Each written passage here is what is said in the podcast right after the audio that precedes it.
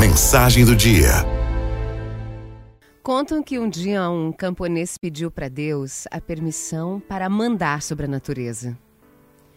O homem queria conseguir melhores colheitas e Deus lhe deu essa concessão.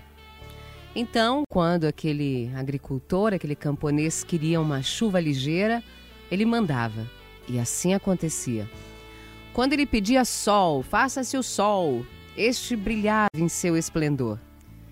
Se ele necessitava de mais água, chovia mais. No entanto, quando chegou o tempo da colheita, para sua surpresa, o resultado tinha sido um fracasso total desconcertado, aborrecido, o homem perguntou a Deus por que acontecer aquilo. Ele havia escolhido os melhores climas. Por que, que a colheita não tinha sido boa?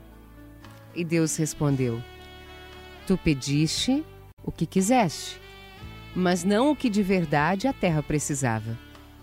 Nunca pediste tormentas, e estas são muito necessárias para limpar a semente, afugentar aves e animais que a consomem e purificá-la de pragas que a destroem. Assim acontece conosco. Nós queremos que a nossa vida seja sempre paz e amor, calmaria, nada de problemas. Assim como essa historinha, nós podemos afirmar que as dificuldades, por mais que nos façam sofrer, elas são sim necessárias. Porque as dificuldades nos amadurecem, nos fazem crescer.